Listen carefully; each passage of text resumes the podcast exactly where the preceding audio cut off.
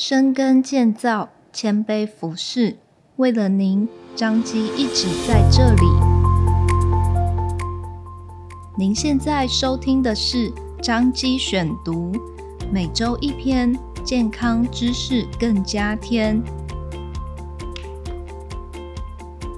今天为大家选读张基院讯二零二三年九月份第四百八十八期。由心脏血管内科傅志群医师所写的《肿瘤心脏照护：抗癌护心保健康》。恶性肿瘤与心脏疾病常年名列国人十大死因，对于民众的生命健康有极大的威胁。然而，这两种表面上看似毫不相关的疾患，对于治疗计划和预后复原有着不可轻忽的关联。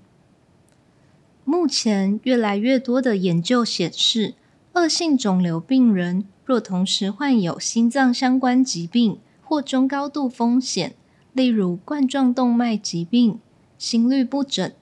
心脏衰竭，在治疗肿瘤过程中发生严重并发症的几率，要比一般人高出许多。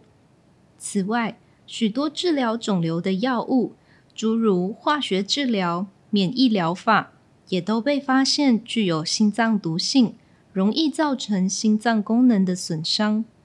随着全世界这两大类疾病患者的日益增加，国际各医疗体系也相当重视这个议题。二零二二年，欧洲心脏科学会发表了肿瘤心脏临床指引。这是国际大型心脏学会首次针对肿瘤心脏领域提出完整的照护指南，清楚阐述共病机转与建议的评估治疗。依据肿瘤治疗的各个阶段，最新的临床指引给予不同的建议和目标。初次诊断癌症时，每位病人都应该仔细评估心脏整体功能与风险。如有怀疑心脏相关症状时，可视情况安排心电图、心脏超音波和抽血相关检查，或者转介心脏科医师。对于原本就有心脏病史或是具有中高度风险的病人，若在尚未开始施行癌症治疗前，就能清楚掌握病人心脏功能状况，且适时开始治疗。日后产生心脏并发症的几率便能大幅降低。近年来，肿瘤治疗方式以及药物发展迅速，除了化疗与电疗，新型标靶药物或免疫疗法也都有长足的进步。然而，这些治疗都有可能产生心脏毒性，造成像是心肌炎、心包膜积水。心脏衰竭等急性症状，长期下来也容易升高心脏冠状动脉疾病的风险。心脏科医师在此阶段的角色是协助尽早辨别可能危及生命的并发症，并及时做妥善的处理，维护病人治疗中的安全。在完成肿瘤治疗后，建议持续监测心脏功能。若能提早察觉心脏功能变化，便能及时协调肿瘤专科医师调整治疗计划。